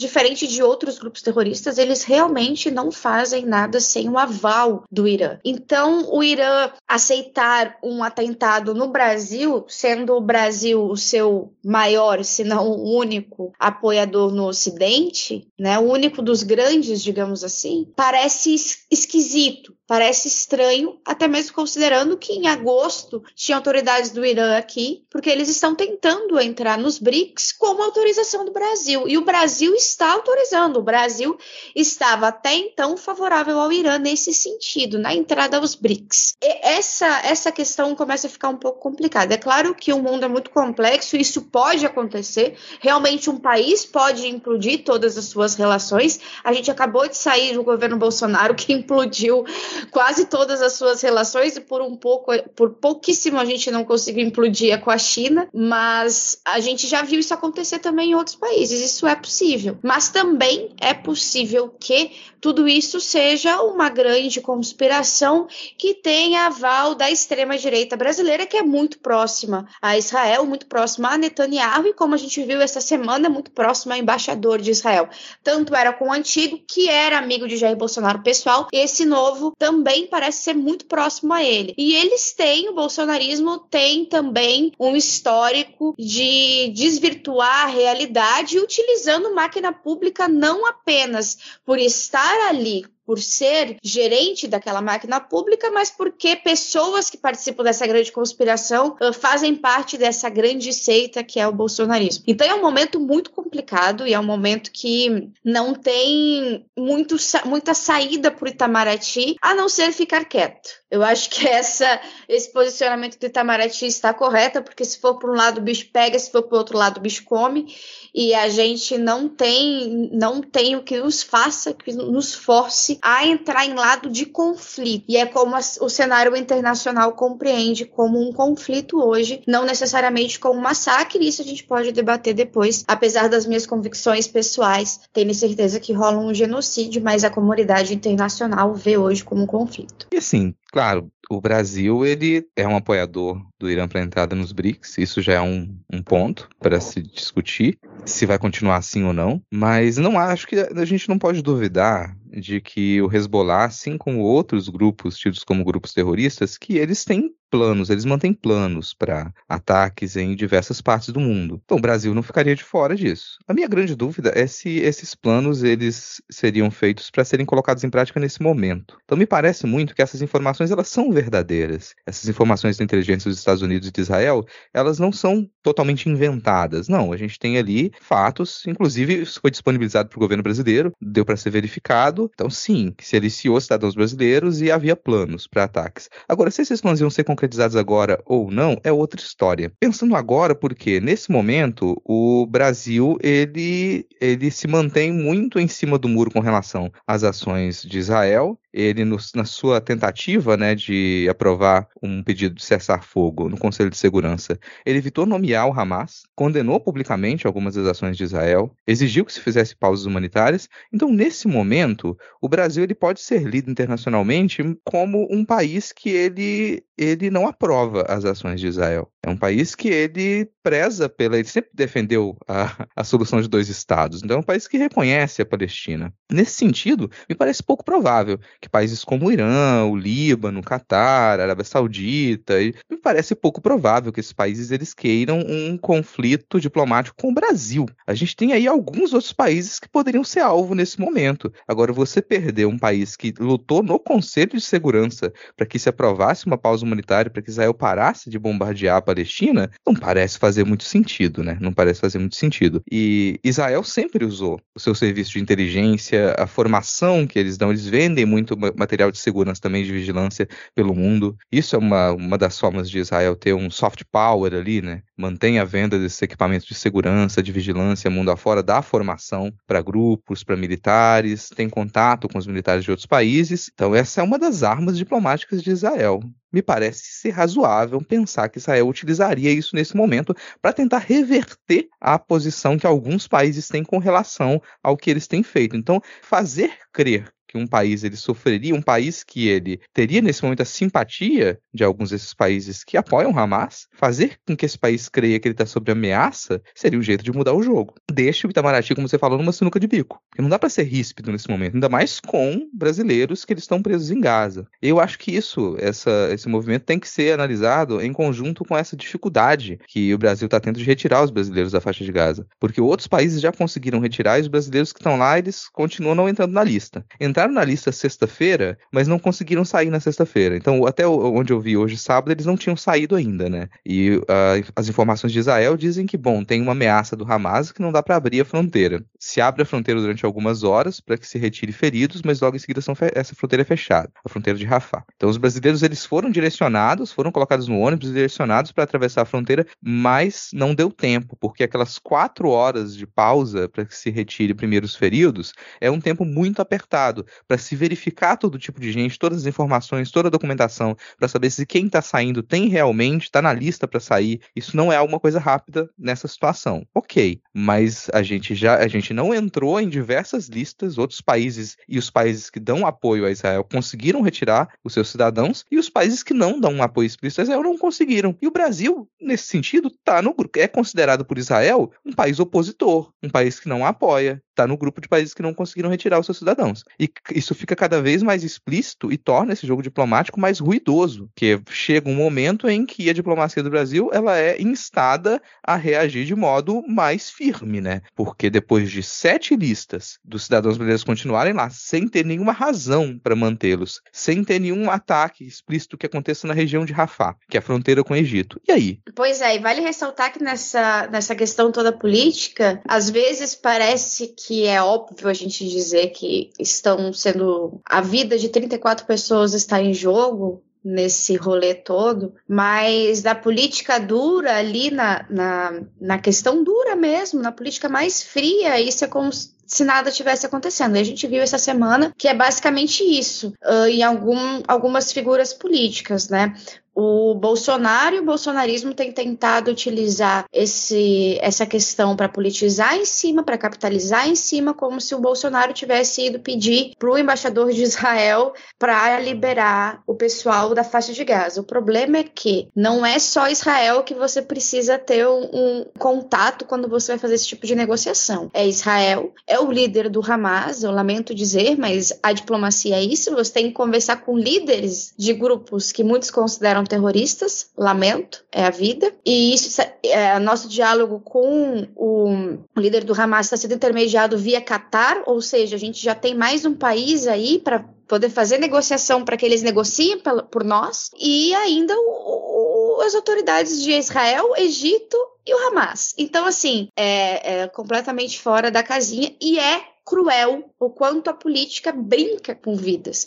A gente viu diretamente durante a pandemia, mas eu acho que ver numa situação dessa também uh, soa um pouco diferente. Esses brasileiros uh, soam também como se estivessem sendo feitos como reféns diplomáticos, uma, um conceito que não existia né, até então. Parabéns aí, Netanyahu, pela inauguração do conceito, mas eles parecem estar sendo de certa forma, reféns para forçar o governo brasileiro a tomar um posicionamento. E nisso, Jair Bolsonaro também está se aproveitando e também fazendo força contra o governo federal. Então, é, é uma jogada de, de politicagem, de politicagem mesmo, assim. São poucos os que estão ali pela humanidade da coisa. E eu posso dizer que os servidores do Itamaraty estão lá pela humanidade da coisa. É, eu tenho conversado com fontes internas do Itamaraty que há mais de 30 dias não saem do ministério. Mal e mal vão para casa dormir para tentar tirar essas pessoas, para fazer a operação de tirar o pessoal de Israel, de tirar o pessoal da Cisjordânia e de fazer essa negociação do pessoal com a faixa de Gaza. Então, essas pessoas, esses servidores, que muitos são anônimos, esses são os verdadeiros heróis da situação toda. Porque esses estão ali na lábia, conversando, conversando, conversando, trazendo diversos tipos de resoluções para chegar em, em, um caminho. E eu espero que quando a gente lance esse, esse episódio, os brasileiros já estejam, pelo menos já tenham passado a fronteira com o Egito, uh, porque uh, parece que a gente está gravando hoje, sábado 11 de novembro, parece que a previsão dessa vez, de novo, é amanhã, domingo 12 de novembro. Assim, isso faz a gente pensar que há uma possibilidade real de que o Brasil, depois de conseguir retirar os seus cidadãos da faixa de Gaza, de que o Brasil ele se torne mais ríspido na sua, na sua diplomacia com Israel. Não sei se chegaria a cortar relações com Israel, mas essa isso, isso que você comentou da embaixada de Israel supostamente mandar um convite para o Bolsonaro, ter existir esse diálogo ainda, existir essa simpatia e ela existe, ela está ali, né? Isso leva a imprensa a cobrar do chanceler brasileiro, peraí, você teve contato? E ele ser obrigado a falar, não, peraí, o meu contato é com o chanceler de Israel. Eu não fico entrando em contato com diplomata aqui e ali, né? Não é essa a minha função. Mas cria um ruído, cria um ruído público. E eu acho que esse tipo de coisa, esse tipo, que é uma sutileza. A gente às vezes lê de fora isso e parece, nossa, é só mais uma treta de imprensa. Mas é uma sutileza, porque em alguma medida a diplomacia de Israel forçou a imprensa a questionar o chefe das relações exteriores do Brasil sobre o movimento da sua embaixada. Então isso cria, cria um constrangimento, não dá para negar, né? E é uma mensagem que se passa também. Então será que também tem a, a, a diplomacia de Israel teme que o Brasil seja mais um país a chamar os seus embaixadores e aí correr o risco de cortar relações? Porque tem uma coisa interessante, eu quero saber sua opinião sobre isso. Muito se diz que sanções e quebra de relações, elas não têm poder efetivo de mudar certas dinâmicas da ordem mundial, que só afetaria a população daquele país, população civil, mas que não mudaria em grande medida essas relações internacionais. Ainda mais um, com um país como Israel, que ele recebe apoio de grandes potências, como é o caso dos Estados Unidos, e que aí muitas vezes estabelecer sanção contra Israel ou cortar relações pode significar também criar um ruído com os Estados Unidos. Mas não é de se pensar que se uma quantidade grande de países eles resolvem chamar os seus diplomatas, ameaçar cortar relações, ou até num segundo momento estabelecer sanções contra o país, isso não seria pressão suficiente para também mudar uma, a postura de um país como os Estados Unidos, deles eles vão continuar na mesma, com a mesma postura, tentando dominar aquela área do Oriente Médio dessa, dessa forma, se 50, 60 países eles resolverem se colocar do outro lado, as votações da Assembleia da ONU e do Conselho de Segurança demonstraram, na minha opinião, uma fragilidade dos Estados Unidos com relação a isso. Eles tiveram que se expor publicamente num veto que recebeu discordância de todo mundo. E aí, será que vai fazer diferença se esse. Porque a gente está vendo esse movimento né, de países chamarem seus diplomatas, cortarem relações com Israel. Vai fazer diferença? É um modo da gente tentar lidar com esse conflito? Cara, é um modo mais a via mais diplomática possível é, é isso, assim, você cortando relações diplomáticas. E eu acredito, no caso de Israel, no caso desse conflito, e aí é uma opinião minha, totalmente, assim, eu acredito que só haverá uma mudança de postura se houver uma mudança de postura dos Estados Unidos, o que eu também já acho muito difícil. A gente tem hoje uh, todas as principais figuras da esquerda à direita nos Estados Unidos uh, apoiando que não se tenha um cessar-fogo, por exemplo. Né? Então, a gente tem uma congressista palestina, por exemplo, no Congresso norte-americano, que é uma das únicas que consegue levantar e falar sobre, sobre o que realmente está acontecendo ali e tentar pedir um cessar-fogo. Mas majoritariamente as figuras têm tendido a não querer um cessar-fogo pela, pelo medo do Hamas né? Então, eu acho muito difícil haver algum tipo de mudança. Agora, a ONU sai dessa, os Estados Unidos também, claramente, mas a ONU, que é o nosso nossa principal instituição internacional, ela está completamente com essa imagem completamente arranhada e eu temo que a gente consiga acelerar e digo temo porque toda mudança ela é temerosa em tempos em que se levanta a extrema direita a cada brechinha que se tem, né? Então eu acho que vai ter uma vai ser aceleradas as mudanças internas na ONU, que já se pretendia, mas eu temo que há uma abertura para a extrema-direita tomar conta do, da instituição ao ponto de implodi-la também. Então a gente está num ponto de um turning point tão estranho que a gente tem, é o que eu falei no início, a gente tem que tomar, fazer as nossas opiniões com bastante cautela e tentar entender o que pode acontecer de um lado ou de outro, sabe? Porque no final das contas, uh, nada é certeza. Como eu digo, eu vou processar a universidade, porque muitos dos meus ensinamentos não estão servindo de muita coisa nesse conflito. Eu vou defender o UNB aqui. Você, você serei eu a defender a UNB. E eu acho que em cima disso que você falou mesmo. Eu acho que a gente se formou para entender uma certa conjuntura. Uma conjuntura que ela se estendeu durante décadas. E nessa conjuntura, eu acho importante dizer isso, a gente pode fazer muitas críticas à atuação da ONU. É necessário. A ONU falhou diversas vezes, mas no fim das contas, pensando em tudo que aconteceu durante o século XX, até essas duas décadas agora do século XXI, a ONU ela foi efetiva em conter uma série de conflitos que eles poderiam escalar de um modo muito mais absurdo. E não é dizer que o mundo ele viveu uma época de paz, gente, não. O mundo não viveu uma época de paz, mas o mundo viveu uma época de inúmeros conflitos contidos guerras de procuração, conflitos localizados, surgimento de grupos extremistas.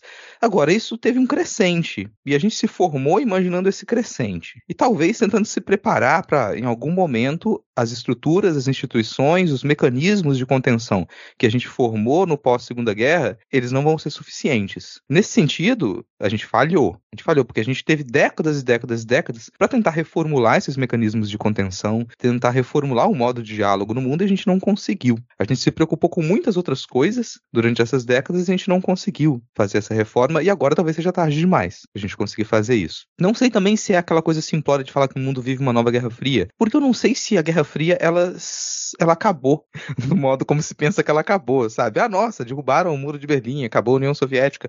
Não, não. Se você vai analisar de forma mais pontual, você vai entender como que continuaram a se processar as relações entre as ex-repúblicas soviéticas, quais tipos de relações econômicas se estabeleceram ali, influências de diversos países. Você pode falar de outros tipos de neocolonialismo, de neoimperialismo que surgiram em diversas regiões, mas o fato é que aquele, aquela dubiedade no mundo ela continuou. A gente não se desfez né, de, de, tudo o que aconteceu durante a Guerra Fria, né? A gente talvez tenha baixado a guarda. A gente baixou a guarda com relação a algumas coisas. Mas se a gente percebe as movimentações dos Estados Unidos e da Rússia de 1990 para cá, a gente percebe que, bom, como público a gente pode ter baixado a guarda, mas a política externa dos Estados Unidos não baixou a guarda, a política externa da Rússia não baixou a guarda, a influência da Rússia nas ex-repúblicas soviéticas continuou muito forte, continuou muito intensa, uma dependência econômica muito, dependência política, né, uma influência política muito forte, o surgimento de um novo agente mundial, que é a China, fora dessa, dessa dubiedade, que tem ali uma,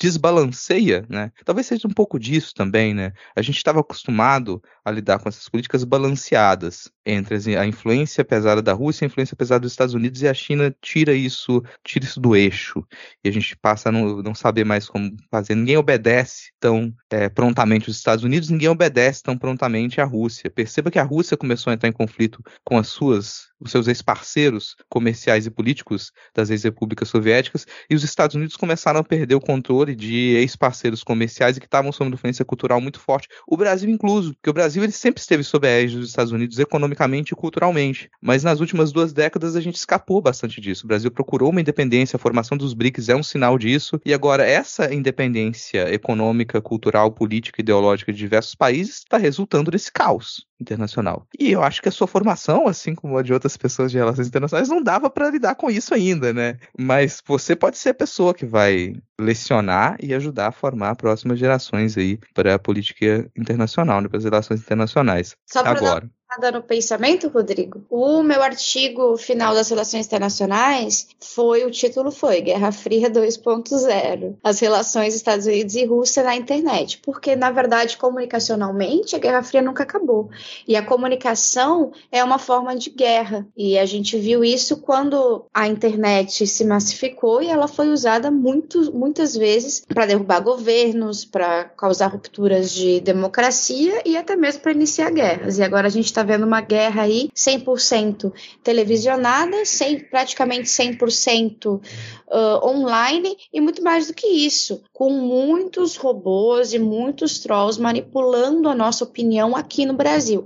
Algo que durante o conflito com a Ucrânia, na Ucrânia, por exemplo, não havia com tanta força. Fica até uma sugestão, gente. O último episódio do podcast Elilo, que é da NPR, é um podcast ali parceiro do pessoal do Rádio Ambulante, foi sobre as dificuldades do fact-checking durante esse conflito de Israel na faixa de Gaza. Porque, como você falou, diferente de. A gente teve uma prévia disso na invasão da Ucrânia, mas não com esse peso, não com essa força. A desestruturação do Twitter, ele, ela contribuiu muito para isso. Então hoje a gente tem uma, um comportamento de desinformação diferente. Então você entra no ex-Twitter e você tem as pessoas elas entraram numa vibe viral de compartilhar todo tipo de conteúdo independente da fonte e você não tem mais como confiar na fonte no Twitter. Essa é a verdade. Não tem como mais você confiar. O fato de tweets virais eles renderem dinheiro também cria um outro problema. Então hoje a gente tem um, comportamento que é eu vou simplesmente compartilhar por emoção. E o Twitter foi está sendo formatado para isso, para as pessoas agirem por emoção no Twitter, compartilharem tudo, viralizarem algo por emoção, por, e você pensa as postagens para isso, para atiçar a emoção das pessoas e con conseguir dinheiro em cima do engajamento delas. Isso resulta numa profusão de vídeos antigos, vídeos da Síria, por exemplo, dos conflitos na Síria, que as pessoas daqui do Brasil, por exemplo, às vezes sem ter intimidade com as imagens daquela região, não conseguem diferenciar quais são os exércitos de um país ou de outro, quais são as forças armadas de um país ou de outro, qual o comportamento de um grupo paramilitar de outro, não consegue diferenciar. Simplesmente vêm pessoas naquele cenário e aceitam a informação de que aquilo está acontecendo na faixa de Gaza ou em Israel. E não é assim. No meio disso, tem muitos vídeos que eles são factuais desse momento e que a gente não consegue mais diferenciar. Daí você, aí você pensa, isso no meio de um conflito altamente ideológico. Assim. Você tem ideologias fortes que elas estão se batendo nesse momento. E o Hamas ele não é só um grupo terrorista, gente. Ele não é só um grupo terrorista. Ele é um movimento político já de, de que, que, chegou ao poder em 2005, não teve eleição de lá para cá, mas ele é um movimento político forte também. Esse conflito de 75 anos que a gente tem lá, ele formou muitas gerações politicamente para ter opinião sobre qual vai ser o destino da Palestina, qual vai ser o destino da ocupação na faixa de Gaza. Então tem, a gente aqui no Brasil sempre foi muito sensível a isso, né? Aí agora a gente tem isso com imagens, que torna a coisa mais problemática ainda, e não há velocidade suficiente no fact-checking para poder lidar com o que está acontecendo. É uma, uma nova era para o jornalismo nesse sentido, né? E, mas isso, eu vou pular o tópico aqui agora, não sei que você tenha mais alguma coisa a falar, porque a gente está com tempo curto, né? Eu vou aproveitar um gancho muito forçado e falar que isso só existe se a gente tiver acesso à internet. E para ter acesso à internet, a gente precisa de energia elétrica. Esse é o gancho. Então, o negócio é o seguinte: parece que a maior cidade do Brasil, que é uma das maiores da América Latina, ficou aí dias sem luz, tendo totalmente a experiência do interior do Rio Grande do Sul quando vem ciclone. Vocês estão achando que o problema é privatização? Claro que não. Os empresários querem dar a vocês também a mesma experiência que a gente tem aqui no interior. Quer cair a luz e ficar dias porque bateu um vento né, sobre isso. E aí, vocês também, né, estão tendo a full experience com gestores que fazem vaquinha, que nem o Eduardo Leite fez aqui. Então, por favor, paulistas, parem de copiar a gente aqui nas coisas ruins. Uh, mas enfim, agora falando sério, a Enel né, que comprou a Eletropaulo, uma empresa italiana. Ela deu esse migué aí, sumiu, meteu um vou dar um prazo X aí na segunda-feira. Na segunda-feira ainda tinha quase um milhão de pessoas. A gente está falando da maior cidade do Brasil. No escuro, comércios perdendo tudo, perdendo alimentos, um caos. Aí o Ricardo Nunes resolveu, né, vir com a tal de taxa de contribuição para que você, morador de São Paulo, faça uma vaquinha para aterrar os fios na sua rua. Isso é muito. E ele ainda teve a capacidade de twittar que alguém tinha que fazer alguma coisa em relação a Enel, né? E aí Erika Hilton meteu alguém, alguém é o senhor, meu querido, porque olha só, o senhor é prefeito da cidade, né? Às vezes a pessoa não tá nem ligada que se elegeu com o prefeito. E aí a prefeitura resolveu que vai processar a Enel, né? Uma delícia, mas privatiza, gurizada. Eu acho que é isso. Fica esse recado a São Paulo. Uh, tomara que o Tarcísio não consiga privatizar a Sabesp, porque senão vocês, além de sem luz, vão ficar sem água também. Então, nem para dar um miguelito do banho gelado para lavar as partes, entendeu? Então, assim, caos privatiza. Eu acho que está todo mundo com uma análise muito enviesada. Eu acho que essa é uma análise muito enviesada. Eu acho que as, as pessoas não compreendem a gestão no século XXI. Não compreendem. Por que gerir uma empresa de distribuição de energia elétrica, por que, que isso deveria ser diferente de gerir uma empresa de moda? uma empresa de marketing. Por quê? E as pessoas não percebem que a gente está vivendo um revival dos anos 2000. Por que a gente está no revival dos anos 2000? Era de se pensar que a gente ia voltar aos apagões. E você que não viveu os apagões, o grande apagão de 2009, né? Os apagões, e quem não viveu aquele apagão não sabe o que é aquela experiência. A gente está numa outra época agora, não é mais só o turismo de experiência que as pessoas vão precisar viajar para o Grande do Sul para poder passar por isso, passar por qual é a consequência de um ciclone tropical. Não, cara. Agora a gente pode levar o turismo de experiência até a pessoa. Isso é marketing de qualidade, que é o que a Enel está fazendo. Eu não me recuso a falar Enel, que é o que a Enel está fazendo. A Enel está lá na vanguarda, né? Na vanguarda pensando, ah, o que, que eu posso levar agora? Revival dos anos 2000, vou trazer os apagões de volta. E se a gente, a gente precisa pensar o que, que a gente vai fazer com esse grande problema de uma metrópole. O grande problema que é a causa da maioria dos nossos desacertos, dos nossos desconfortos numa grande metrópole. Porque se você nunca foi atacado por uma, você vai ser. Se você nunca precisou, sei lá, ter um problema ali para estacionar o seu carro, estacionou o seu carro e quando você voltou ele estava todo sujo, estava com a lataria amassada, você ainda vai passar por isso. O grande problema das metrópoles são as árvores. A gente tem que acabar com as árvores nas metrópoles. Quanto mais árvore, pior. Colocaram árvore, o que, que deu? Deu esse problema, né? Uma semana sem energia elétrica, as pessoas perdendo seus alimentos, gente morrendo de fome, o pessoal, né? O salário que foi gasto para poder fazer a compra do mês, no começo do mês, se perdeu todo na geladeira. Então, isso aqui é, olha, árvores. Essa, para mim, é, talvez seja, eu não sei ainda se é a pior, mas está na lista das piores desculpas de políticos no Brasil. Você culpar as árvores. Cara, eu nunca vi, eu tentei buscar de memória alguém que tenha feito esse tipo de justificativa e eu não consegui. E, gente, assim, árvore não é um problema falando a sério. Pelo contrário, né? A gente precisa arborizar as cidades. A gente já teve muitos planejamentos para poder aterrar os fios elétricos em São Paulo e em outras capitais. Isso continua lá engavetado. Porque é necessário investimento, mas não é como se a gente não tivesse esse dinheiro. A gente tem esse dinheiro. A gente vê reformas assim as mais esdrúxulas nas grandes capitais do Brasil. A gente gasta rios de dinheiro para poder ficar é, recapeando asfalto, por exemplo, para poder chapar asfalto em todo lugar, sem pensar que esse asfalto ele é impermeável e vai levar água para as regiões mais baixas. A gente não pensa nisso. A gente não pensa nessa hora no assoreamento dos rios, não pensa. Então a gente, a gente, tem planejamento, não é dizer, nossa, não existe planejamento, por que a gente nunca pensou nisso? Se pensou, tem que se pensado e tem se feito pressão há muito tempo. Tem dinheiro. São Paulo é uma cidade com muito dinheiro. Vitória, que é onde eu vivo, é uma cidade com muito dinheiro em caixa. Mas não toma o trabalho de fazer isso. Aí o que, que você vai ver nas manchetes de jornal? Eu fico assim, eu fico, o quanto que me dá preguiça quando eu vejo uma manchete, é, longas reportagens para falar sobre as pessoas roubando fiação de cobre para poder comprar conseguir o dinheirinho para poder comprar a sua droga? Mas me dá, eu fico puta vida. Meu amigo, sério que esse é o nosso grande problema?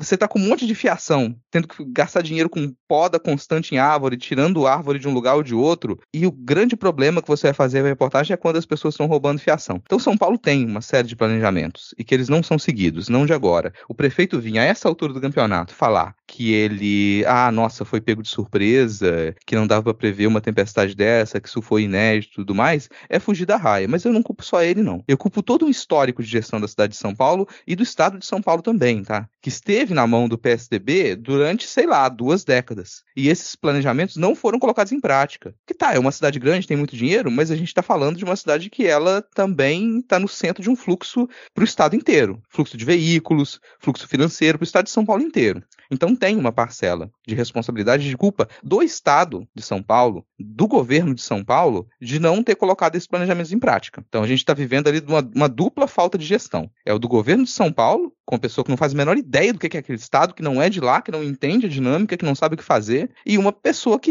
que não é um gestor público, não é um administrador público. Ele está completamente perdido naquele papel. Só para arrematar também, que eu acho que você mostrou brilhantemente, mas o problema não está apenas nos fios amostras. Um grande exemplo disso é o Distrito Federal. Brasília é tudo, não tem fio, gente. Não tem fio. É lindo, porque não passa um fio, maravilhoso. Só que desde que foi privatizada, e aí por mais um bolsonarista, nosso querido Ibanez Rocha, que está se livrando das questões de golpe muito fácil, inclusive, presidente Lula e Xandão. Pergunta para eles como é que ficou a questão de luz no Distrito Federal desde a privatização. Cara, é, é terrível, assim, a piora da qualidade mesmo. Queda de luz com os fios aterrados, tá? Então a questão não é somente o aterramento, a questão é que precisa, quando a empresa tem lógica de lucro, ela não vai pensar no bom do serviço. E sem um governo que realmente funcione, muito menos, sabe? Então tá, ninguém tá fazendo o seu trabalho.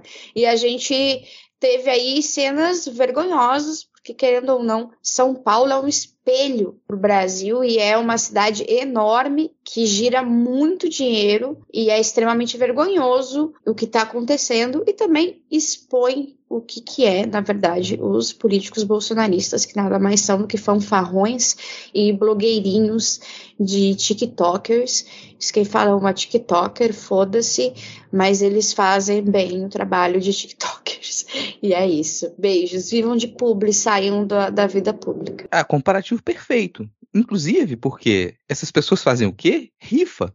E o que esse pessoal tem feito é rifar o patrimônio público brasileiro. Algumas coisas a gente não deveria considerar que elas pudessem ser privatizadas, porque lidam com recursos básicos, a gente, assim, e necessidades básicas. Então a gente não pode pensar em privatizar a a distribuição de energia elétrica no Brasil. Porque energia elétrica é um recurso nosso. É um recurso nosso, ele está ligado aos nossos recursos naturais. Gestão de água não pode ser privatizado. São recursos naturais, isso é bem do Brasil. Não dá para você pensar que isso vai ser usado para lucro de empresas, empresas estrangeiras, na grande maioria das vezes. Não dá para pensar nisso. E vou dizer, gente, fique atentos, por quê? A gente continua a ter debate para alguns tipos de privatização que você diz e é irreal que se discuta isso. Você privatizar bacias hidrográficas inteiras. Você privatizar rios subterrâneos, sabe? Reservas de água que elas podem ser, serão importantíssimas, fundamentais nas próximas décadas. E já se cogita privatizar isso. Então esse, esse tipo de coisa não deveria ser discutida. E é o que aconteceu lá, né?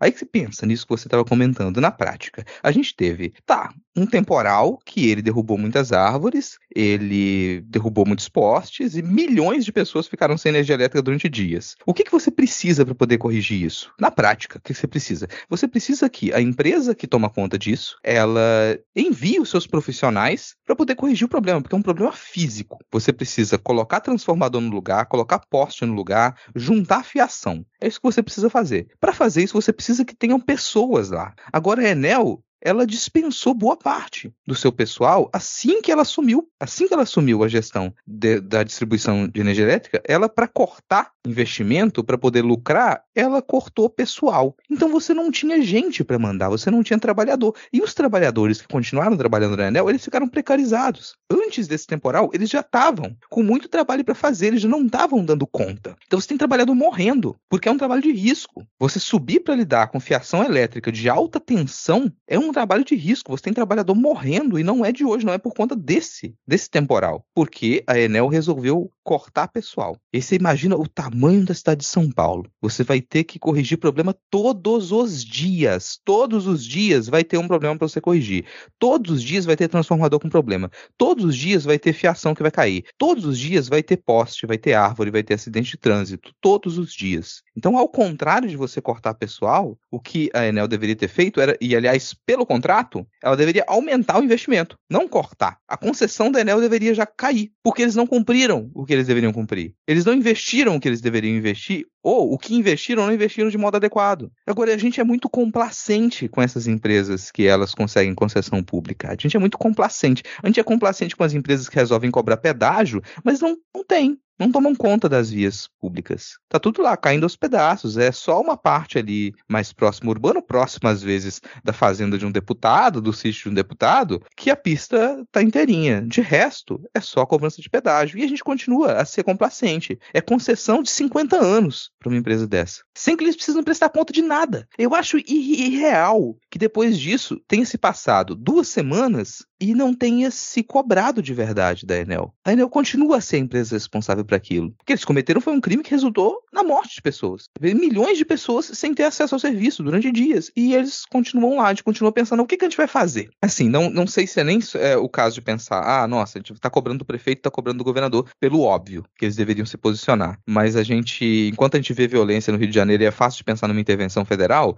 a gente vê uma situação em São Paulo, por exemplo, a gente não pensa, peraí, o que, que a gente vai fazer? Porque esse pessoal tá rifando o bem público, tá matando pessoas, tá entregando dinheiro público lá para que as pessoas lucrem em cima da, do sofrimento da morte dos outros. E nada vai ser feito, nem juridicamente, nem por decisão do poder público, até que aconteça de novo. Isso aqui é uma coisa que a gente fala há décadas. A gente observa um desastre e a gente fala, vai acontecer de novo. E vai acontecer de novo. Pode esperar, vai acontecer de novo. Se a Enel continuar com essa concessão, vai acontecer de novo. Você pode esperar. Não precisa ser a próxima próximo temporal. Pode ser, às vezes, uma pequena falha. Imagina uma falha de distribuição para regiões que elas são mais sensíveis, para regiões industrializadas, para hospitais. A gente vai começar a pipocar cada vez mais problemas, porque isso foi, para mim, só um chamariz da incompetência dessa empresa. Só um chamariz do que já vem sendo, já vem acontecendo já desde que eles assumiram essa concessão. É isso, gente. A gente tinha esses dois tópicos aqui, ó. A gente tinha, a gente ia falar sobre dois tópicos muito agradáveis. Então a gente falou sobre o Hezbollah no Brasil e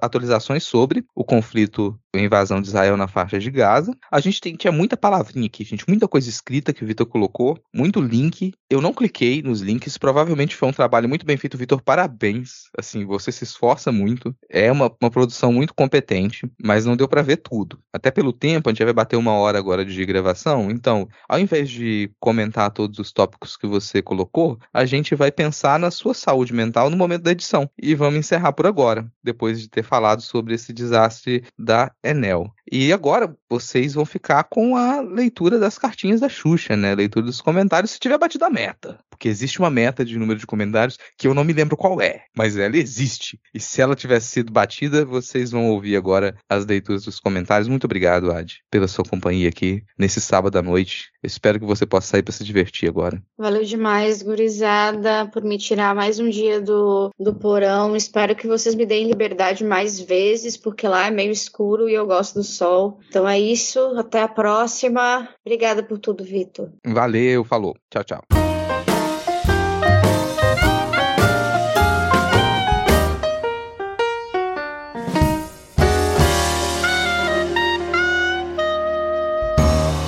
Bom, voltamos aqui então depois desses ótimos comentários e reclamações que a gente ainda não ouviu, mas que a gente tem certeza que foram excelentes e que vocês ficaram satisfeitos. Para o nosso momento Cartinhas da Xuxa com Tais Kisuki lendo aqui os comentários que vocês fizeram ao longo da semana no episódio passado. Vamos lá, Thaís. Vamos lá, vamos lá. Ó, essa semana batemos a meta, tivemos muitos comentários bons. Então, foi difícil aqui a seleção, tá? O primeiro comentário foi do Magdiel no Blue Sky. Ele disse: Esse podcast é que nem comer salgadinho de pimenta. Arde por causa das notícias, mas é gostoso por causa de vocês. Olha, essa que analogia, isso, essa né? foi boa, hein?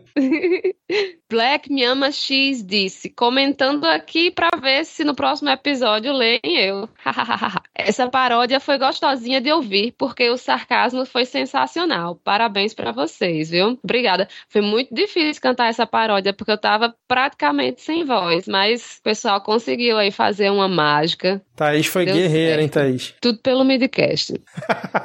é, no Twitter, nós tivemos os comentários, vamos ver. Ah, o documentário do Denis Almeida. Foi ótimo ver o retorno. Será que algum dia ele foi embora para retornar? Do Lhama da Lama do Antigo Testamento, jogando verdades sobre loroteiros com estética de esquerda que oferecem explicações simples sobre a realidade e os trouxas que compram estas lorotas. O Rodrigo realmente está empolgado no, no primeiro dia da ação, realmente, tanto que teve aí vídeo dele, inclusive quem não viu ainda nas nossas redes redes sociais, vejam aí os vídeos de Rodrigo Hipólito, Lhama na Lama e Ana Raíssa. Tem aqui também o comentário de Vitoriano. Não ao fim das cartas da Xuxa. Excelente episódio. Obrigada pelo apoio, Caio. Um beijo bem carinhoso na sua bochecha. Guilherme de Pádua. Não foi justo o suspense citar que a Ad News poderia participar do episódio. Mas aí ela não aparece aqui nos créditos do post.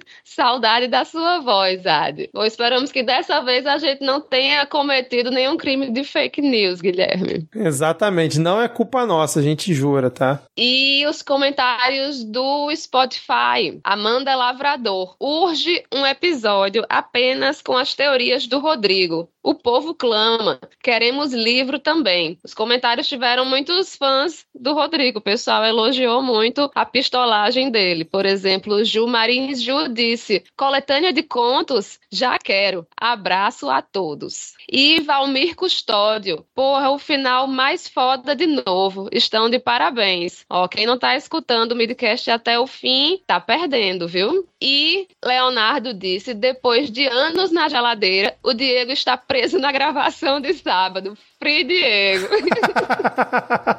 Paulo disse: gostaria de ler esse texto do Orlando Senna que o Rodrigo falou. Também gosto dessa fic da Thaís e Rodrigo não se gostarem. Aguardando um episódio especial de reconciliação. Mas não é fic? Exatamente. Quem que disse que é fic? Novamente temos aqui, ó, Thaís num dia e Rodrigo no outro. E a gente que lute pra estar onde um está e o outro não. Exa exatamente, Ana, exatamente. Vocês não sabem, mas foi por causa disso que a gente teve que separar a gravação em dois dias, minha gente. Pô, não era para contar, Thaís, mas já que você contou, Eita, exatamente. Porra, foi mal, ó. Exatamente, Ixi, cara. Tem que assumir o climão aqui. Sustenta o climão. Eita. Como que a gente vai fazer o episódio de fim de ano que os ouvintes querem com todo mundo junto? Eu não sei. Mas a gente vai tentar dar um jeito aqui de bolar alguma coisa, hein? Certo, então, Thaís e Ana, vamos fechar aqui este episódio. Agradecendo novamente o ouvinte que nos aturou por essa, sei lá, uma hora e meia, uma hora e quarenta de episódio, sei lá com quanto que vai ficar. E até a próxima semana. Valeu, tchau, tchau. Valeu, falou, galera. Tchau.